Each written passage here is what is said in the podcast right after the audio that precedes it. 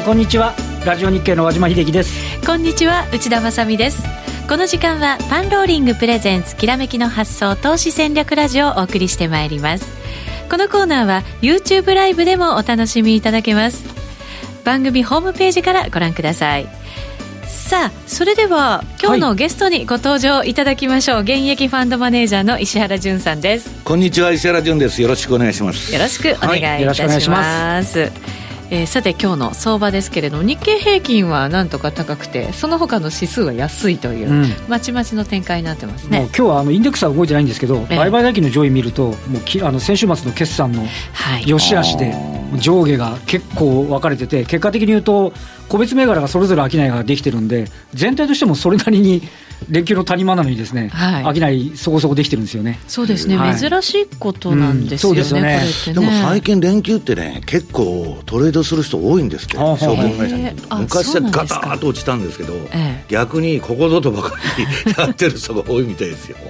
そうなんですね。いつもはね、なかなかサラリーマントレーダーの方々もできないけれども、ね、まあこの谷間だけはやってみようという方ももしかしたらいらっしゃるのかもしれません。日経平均現在33円14銭高2万2501円飛び1銭となっていますさてパンローリングからのお知らせです。石原潤さんの出版記念セミナー5月12日と来週に迫ってきました、はい、DVD が発売されて。一応まあ2日発売ということになってたんですけど、はい、これあのもうあの出荷されてましてあのパンローリングさんから、はい、でこれのまあ出版記念セミナーということで、まあ、セミナーに参加された方はこの DVD がもらえて、うん。で、まあ、質問も、えー、質疑応答も受けられるとい。うことで、はい、えー、出版セミ、えー、記念セミナーを12日にやるのかな？そうですね、はい、来週の週末ということになりますね、はい、ゴールデンウィーク明け、もうすぐということになります。残りの席も本当にもうわずかになってきてしまったということなので、早めに DVD を購入して、たっぷりと予習していただいてから、セミナーに参加していただくのがいいかなと思います。すねえー、セミナーではたっぷりとケーススタディを含め解説いたしますので、理解がより深まると思います。お申し込み、番組ホームページからお願いいたします。それでは、早速進めていきましょう。このコーナーは、投資専門出版社として、投資戦略フェアを主催するパンローリングの提供でお送りします。さあ、それではまずは和島さんに今日の株式相場の動きからあ伝えていただきましょう。日経平均小幅高あ保っているという状況です。ですね、あの東京、えっと、3連休だったんですけど、はい、あのその間のアメリカは11ドル安と、あと140ドルちょっと下げてきたっていうことなんですけど、ね、まあ、あとはあの為替の方はね、109円の半ばということで、はい、まあ、どちらかというと、この為替の安定っていうのをね、マーケットとしては、しっかりしてますよね。うん、しっかりしてますよね。なんか維持してね。そうですね。現在109円37銭、38銭あたり、ね、決算発表が先週の末あたりから大所がこう出始めて、うん、えー、結果的に言うと100円とか105円がね、前提レートとしては多いと。いうことでありまして、まあ、その前にあの4月って先週で終わったんですけど、はい、日経平均1013円の上昇だったんですね。だから3月まで。うん、あの、あの、高安はいろいろこの、あの、あるんですけど、うん、あの、陽線で引けてるのは5か月ぶりなんですよ。ああ、なるほど。外国人投資家の売りが少し収まったっていうようなことで、うん、少しなんか落ち着いたね、あの、4月だったんですけど。ファンドがかなり買い戻したみたいですけどね、はい、あそうなんですね、えー、どうなんですか、まだ新規の買いで入ってきてるっていう雰囲気では決してないのかもしれないですけど、ね、ドバッとは買ってないんですけど、少なくとも本当にもう4月の頭からは明確に売りは止まってる感じですかね。決算発表、まあ大体こう山場超えたらまた動き変わってくるみたいなことは考えられるんですか、ね、どうなんですかね、まあ、あの5月ですからね、また5月の高いところはセルインメとかっていう人もいますかもしれませんしね。そうか、はい、そういう言葉ありますもんね。うん、で、まあ、あの、あとはね、この週末のところで言うと、あの、スプリントと T モバイルのね、はい、あの、また統合っていう話で、あの、両社ともに大幅安だったんですけど、まあ今日ソフトバンクも安く始まったですけど、今現状は57円高ですとか、はい、あとまあ決算が、えー、悪いと見られたソニーが売買代金2.6%、うん、下げてはいますけどね。ヤフーが14%安とか。はい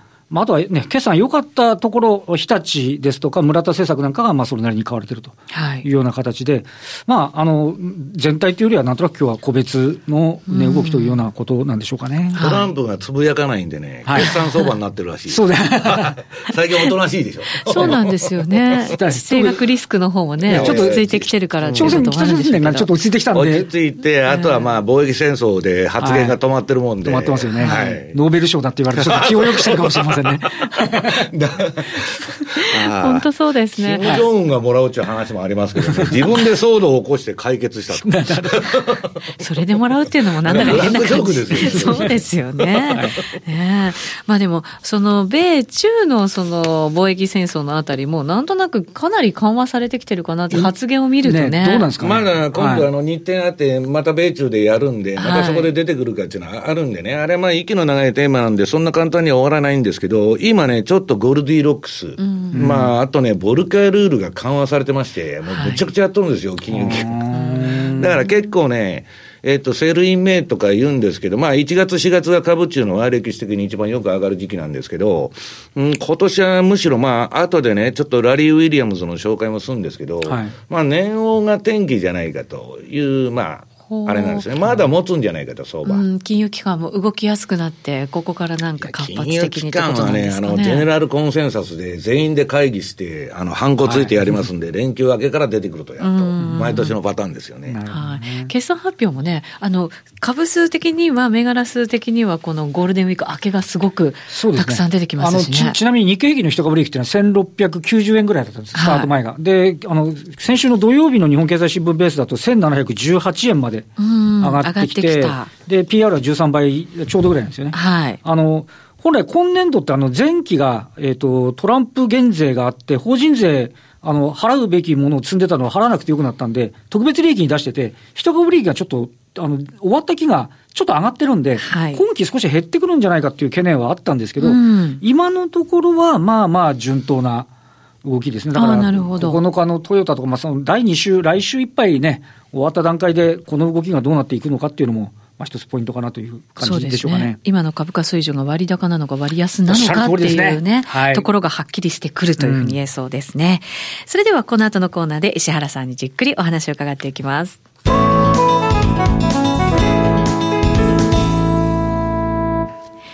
改めまして今日お招きしているゲスト、現役ファンドマネージャーの石原淳さんです。よろしくお願いいたします。はい、よろしくお願いします。さて今日のテーマはズバリ、相場の実践で稼ぐには何が必要か。はいもうあのー、私はまあ全部まあその言う発言っていうのは実践、まあ実際に売買してなどうやったら儲かるかということをまあ、日夜、まあ、あの、研究をしとるわけですけど、はい、なかなかそれがうまくいかないという歴史が続いてきまして、まあ、特に90年代、あ1980年代の後半から、うん、えー、相場の騙し、まあ、我々ノイズと呼んでるんですけど、はい、まあ、騙しをいかに除去するかと。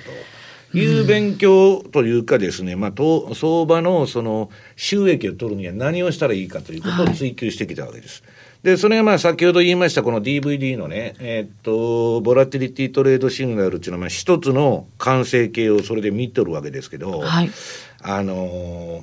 相場でその儲けるには、えー、何が必要かっていうんですけど、騙しに引っかからない。というのが重要なんです。騙しって結構、はい、いいですからね。はい。で、今日引っかかりやすいですし、ねはい、で、今日資料を持ってきてるんですけどね。はい。えー、資料の1ページ、はい、相場の実践で稼ぐには何が必要かと。これ日経平均のチャートなんです。はい。こちらは YouTube ライブでご覧いただくことができますので、番組ホームページからご覧になってください。でね、私の場合もう相場参入するとこ簡単で、チャートが赤色になったら買いで入ると。はい。で、赤でなく、赤が消滅するまで、えー、トレンドがなくなると緑色になっちゃうんですけど、うん、買いで持ってると。で、今度は黄色くなったら売ると。で、黄色から緑に変化するまではずっと売ってると。そういうことを繰り返してるんですけどね。で、そうすると、相場に方向性のある時だけ、はい、えー、利益を持っていけるわけです。まあ、必ず全部、うん、トレンドが出て、利益にならない場合もあるんですけど、それはもう全部ロスカットでですね、やってると。で問題は、えー、っと、この日経平均のチャート、これね、あの、ニューヨークダウはもっと触れてるんですけど、実は。あそうなんですね。あの、まあ、要するに、そのトレンドが出てないとこ、このチャートの。うん、あの、矢印が、白い矢印が頻繁に出てるはい、上からと下からと、はい。これね、あの、移動平均のシグナルなんです。うん、順張りの。で、むしろ、あんまりシグナルが出ないようにしてるんです。うん。出ないようにしてでも、これだけ売り買いのシグナルが出るわけです。これ、下向きの場合は、売りで入りなさい。うん、上向きの場合は買いで。矢印が上向いてたら買いで。はい。そうするとね、これあの、このチャート見ると、このトレンドが出た時だけ取ったらまあ儲かるんですけど、うん、このね、トレンドがない時のシグナルに従ってると、はい、めちゃくちゃ損する。で、めちゃくちゃ損する、ね。めちゃくちゃ損する。これね、まあ、和島さん、レンジじゃないですか、はい、レンジですよね、レンジでちゃ、ちゃぶついて、売り買い、売り買い、売り買い、えー、なってるから、そんなに値幅が出てるわけじゃないから、損しないと思うそうなんです。うまくいってそうに見えるんですけど、これは実際に売買すると、ええ。チャートっていうのは一目銀行でも何でもそうなんですけど、絵で見るとぼやーっとなんか儲かってるふうに思うんですけど、はい、まあどこで買ってどこで買うと、まあ当然値ずれもあるわけですけどね、発注した場合に。と儲からないんですね。その儲からないというより、このシグナルが連発した相場のその騙し、はい、緑色のとこで、トレンドがない時でに相場に参入すると、めちゃくちゃ損する。なるほどそうするとね、この赤の買いトレンドとかで大儲けした駅を結構吐き出しちゃうんです。ええー、ここで失敗しちゃうんですね。はい、で、私は相場はね、えー、買う、売る、休むと。はい。要するに危ないとこは入らない、方向性のないとこは入らないように、えー、いかに入らないようにするかということを研究してきて、はい、逆に考えたのが、このトレンドのある時にだけ乗りましょうと。うん、これが今度 DVD でであ、DVD で出したですね、まあ、あの、標準偏差と、えー、ボラテリティトレードモデルというやつの、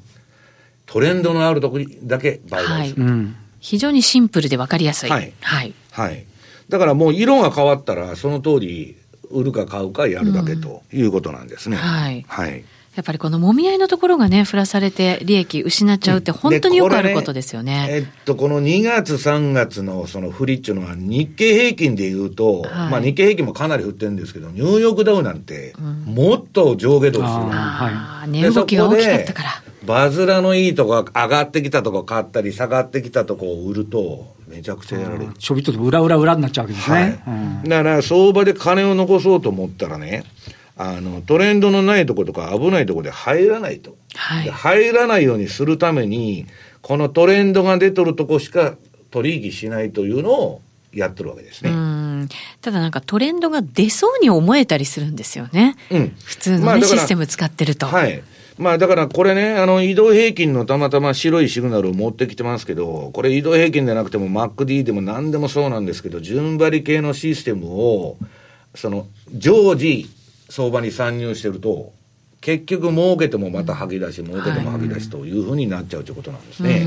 ええだからまあ今度の DVD は、まあ今まで3本出してきたんですけど、まあ一番まあ、あの、いい仕上がりになってましてですね。これはもう小学生が見ても、はい。売り、売り場、買い場っていうのはわかるわけですから、色ではっきり出てますからね。はい、えー、出ると。だからまあ、あとはね、いかにトレンドが出やすい商品を選択するかっていう問題はあるんですけど、はい。ええーまあ、それはね、今度の DVD は、あの、ちょっとパンローリングさんが企画してて、えー、っと、DVD 購入者限定で、うんあの、特別なセミナーをやる。それはもう、DVD 購入者限定の一般公開されないんですけど、はい。まあ、それでそういう、まあ、銘柄選択のやり方とかもね、まあ、ちょっとあの、フォローしていくと、フォローアップセミナーをやるということになってるんですけど。はい。それが5月12日のセミナーということではないわけですね。それはセミナーとは別にまたやります。あ、そうなんですね。DVD 買っていただいた方に、そのフォローアップのセミナー付きと、はい。いうことになるんですね。お得なセミナー。うん、ですね。はい、なりますよね。はいはい、だからまあ、あのー、今ね、私何やってるかって言ったら、もう為替はドルスイス。ドルスイス？フラントレンド出まくりで、これ非常にいい回転。で株価指数でいうと FT100 の売買。FT100? うん、イギリスの株価指数ですね。なんか結構しっかりしてますもんね、足元。これあのー、なんかちょうど資料持ってきてるんですけどね、はい、資料なかったっけ？ニューヨークダウドル円はありますね。いやいや、ああるんです。あの、えっ、と、資料のね、10、17ページから日経平均、はい、18ページが FT100、はい、で、19ページがニューヨークダウと、うん、3つ並んでるんですけど、まあ、この通りやりゃ儲かってると。で、ニューヨークダウだけは、トレンドが出てませんので、うん、まあ、ほとんどお休み状態。本当だ。ということで、香港なんかもトレンド出てないんです。だから、あの、日経平均と FT は割といい相場でね、日経平均はね、まあ、FT ほどではない、じわーっと上がってるっていう感じなんですよね。だけど、こういう上がり方って結構相場長続きする可能性があるんですよ。よく言いますよね。じりじり上がる相場ってなかなか終わらないんで。えー、だからまあ、為替がね、えー、そこそこの、まあさっきの和島さんの話でないけど、109円台とか保ってれば、もうちょっと行ってもおかしくないなという気がするんですね。うん、うん本当そうですね、和島さん、あの4月1か月で1000いくらってね、はい、日経平均ね、とおっしゃいましたけど、本当にチャートで見ると、じわじわじわじわって上がってて、ね、為替との連動性、感能度は非常に高いのが日経平均のね、大体この連動性の特徴ではありますよね。そうですね、はい、石原さんのこのチャート分析でいくと、まだまだ買いトレンド、ちょっと赤いのが出てますね、まあ、今まだ買いトレンドが、まあ、冷やしでいうと続いてるということなんですけどね、まあ、えー、ラリーなんかは、うん。まあちょっと今年は年王まではね、ま,、まだ今5月ですから、真ん中でありませんから、あんまりあの詳しいこと言うと怒られちゃう。んですあの、有料レポートなんであれなんですけど、はい、まあそこそこいい相場になるんじゃないかと。ただ、あらゆる金融市場の転換点が、その年半ばに訪れてですね、まあ、それは米国債から米国株から何から、はい、で日経平均の場合、基本的には、えー、っとそのアメリカの株に連動しますんで、はい、まあ、そこがちょっと焦点かなと。で今、まあちょっとそういう意味でゴールディロックスが相場がまあちょっと延命しているというかですね、うん、ややリスクオン気味の感じになっているとい。うことですね、はい、今、日経平均ってまあトレンドが出ていて、ダウはトレンドが出てないとおっしゃいましたけれど、はい、ここから年後に向かってまあいい相場になっていくとすると、ダウもしっかりしてくるっていう可能性が。うん、ありますね。それで、その、えー、っと、日経平均も、まあ、あの、私はもうと、これトレンドフォローなんで、あの、赤くなったら買って今ずっと持ってるんですけど、うん。はいあの、途中から入られる方は、やっぱおしめ買い？しばらく。の方がワークしやすい感じがですね、すね私もなんとなくしとるんですけど。おしめっていうとなかなかこう難しかったりするんですけどね。そうこうしてるうちにまたすぐ押してきますんで、ニューヨークが下がればですね、はい、素直にあの追随してくれますんで、あとはまあ為替次第ですよね、日本の場合は。はい、そうですね。そのちょっと為替も見ていただきましょうか。ドル円のチャートもご用意いただいてドル円ね、えー、これあんまりいいチャートでないんですね。そのさほど。えー、っとね、いいチャートでね、ないというのは、でっかいトレンドがわーっと続いてくれるといいんですけど、これ見てるとね、黄色くなったる、なってるとこがチャートが売りトレンド。で、赤が買いトレンドでしょ。割と5日ぐらいしか続かないんですよ。確か大体。で、また一服して、うん、また5日ぐらい下がってと。で、これはね、冷やしのチャートなんで、実はまあドル円で稼ぐには4時間以下。まあ1時間とか30分でやった方がちょこちょこ稼げるっていうのはあれなんですけど、はい、まあそうは言いながらね、えっ、と、今は買いトレンドになってるということなんです。うん,、だけどまあチャートとしてはまああんまり美しくないなと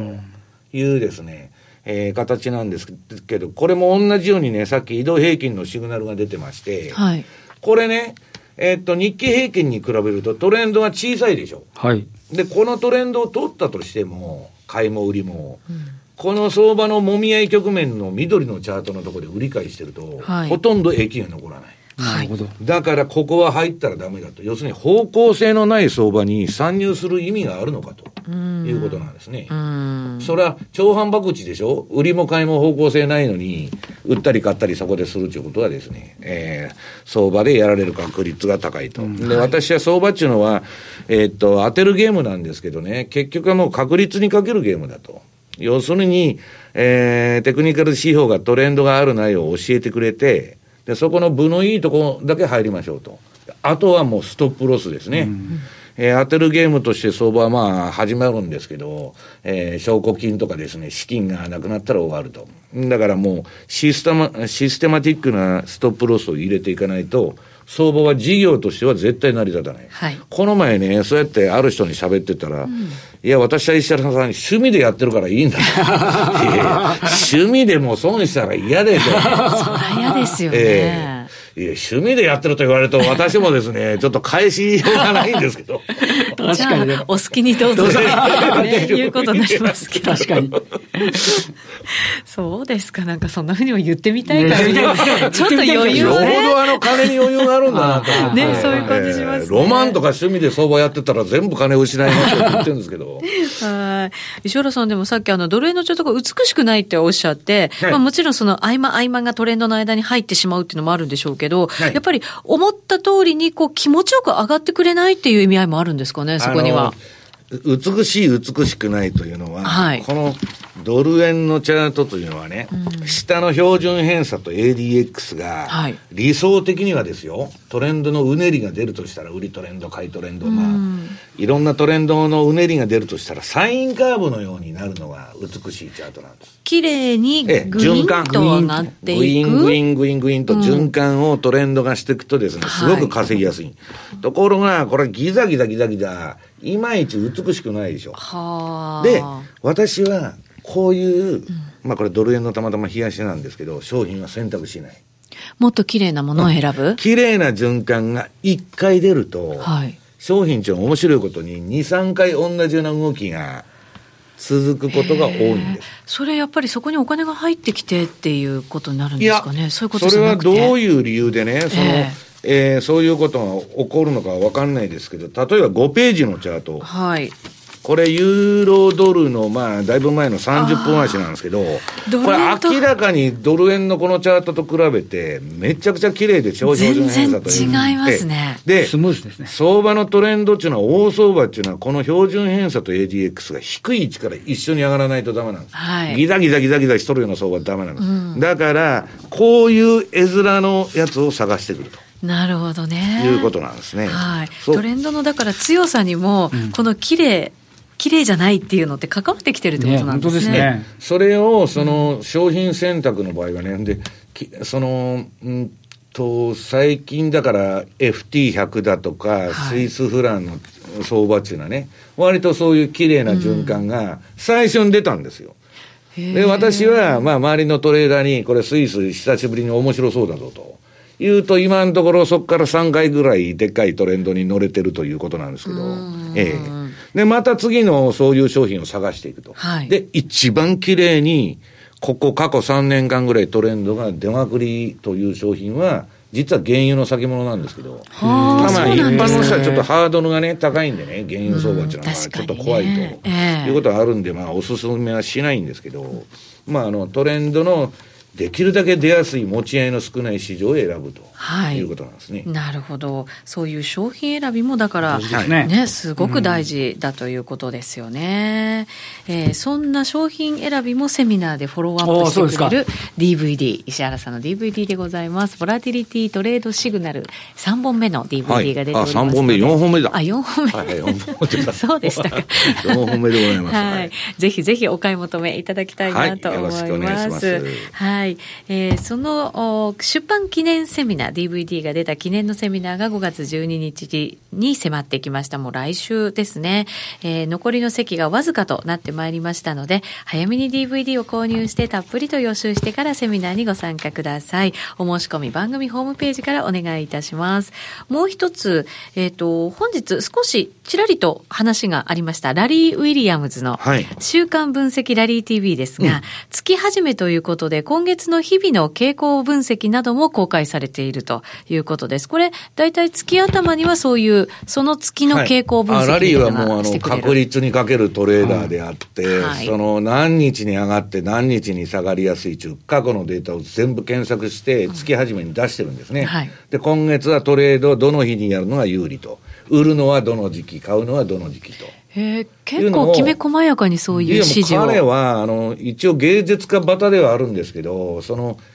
全部コンピューターで抽出して、で、さっきの、その、えっと、米株の分析はね、ええー、まあそういう専用のソフトがありまして、サイクル抽出の。それをラリーなりにカスタマイズしたので、まあ分析してると。いうことで、まあこの後、あの、なんだっけ、えー、延長戦の放送があれば、まあ、ちょっとそこで紹介したいと思ってるんですよね。はい、YouTube ライブでその延長戦もありますので、ぜひ、引け後もご覧いただきたいなと思いますが、えー、そのラリー、アメリカ株式市場や債券、ゴールドの上げ下げの明確な傾向を提示してくれているということです。今月はアメリカの休日で出るメモリアルデーが5月28日にあるんですが、ラリーがこの休日のバイアストレード非常に調子がいいっていう、ね、噂ですけど。まあラリーの調子いいのは、まあ、それもそうですし、まあ、あの、彼、自動売買もやってまして、米国債のその成績が非常にいいんですけどね。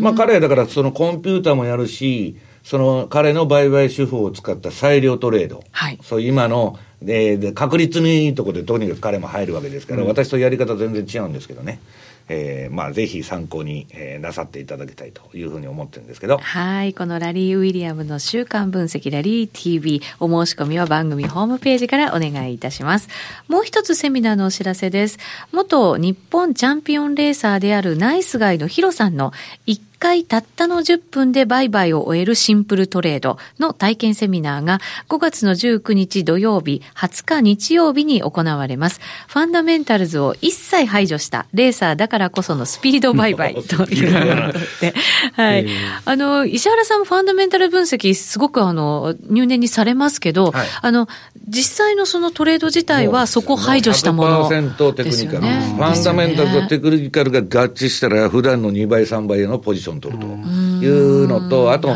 銘柄選択にどうしてもファンダメンタルですよ。例えば、今、ユーロは、えー、金融引き締めに行くけど、スイスはね、えー、当分ないと日本と、はい、とスイスは弱くなるわけですよ、うん、そういうものでファンダメンタル分析が必要だと思うんですけど、実際にはあのテクニカルが合致しないとならない、うん、だから私は相場の予想が外れてもですね、乗ってないわけです、その時は。なるほどね。えー、当たった時しか乗らないと、はい、テクニカルが合致しないと。はいだからすべての、えー、売買は数学的な手法かテクニカル的な手法に従うということなんです。うん、はい。はい、えー、ヒロさんもテクニカルを重視した売買ということですが、FX は特にね、あ、そうですね。テクニカルが勝つんですよね。そうだと思います。はい、年間3000万以上稼いでらっしゃるということでございますので、うん、そうなんです。ぜひこちらのセミナーにも足を運んでいただきたいと思います。こちらのお申し込みも番組ホームページからお願いいたします。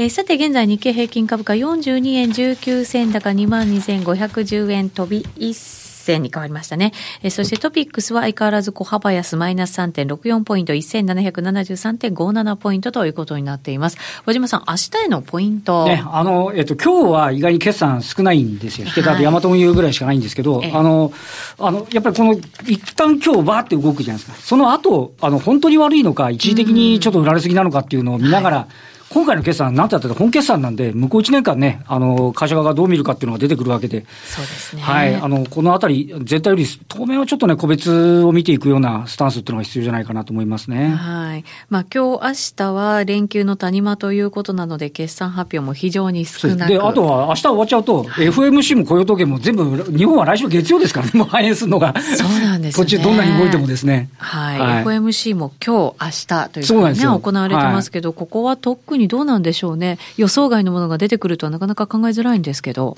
まあ、あんまりね、出てくると思ってないんですけど、まあ、あの、金利の方が3%超えで走るかどうかっていうのは注目だったんですけど、今、落ち着いてましたよね。はい、金利が上がらなかったらゴルディロックスなんですよ。はいで、まあ、今のところ上がっても大した上げではないんでね、えー、いい金利上昇だと、ドルも上がってると、うん、ドルも上がってんで、いい金利上昇だと、はい、いいふうに取ってます、ね、両サイドからしていい感じですよ。本当そうですね、またどこからかなんかこう悪い上昇とかね、言われ始めるとね、そうなんですよね、そういうのも含めて、この後の、えーはい、YouTube ライブでお話をいただこうかなと思いますので、時間許す方はぜひ皆さんご覧いただきたいと思います。ラジオの前の皆さんとはそろそろお別れのお時間です。来週も素敵なゲストをお招きしてお話話を伺って。まいりますそれでは皆さんまた来週ですこのコーナーは投資専門出版社として投資戦略フェアを主催するパンローリングの提供でお送りしました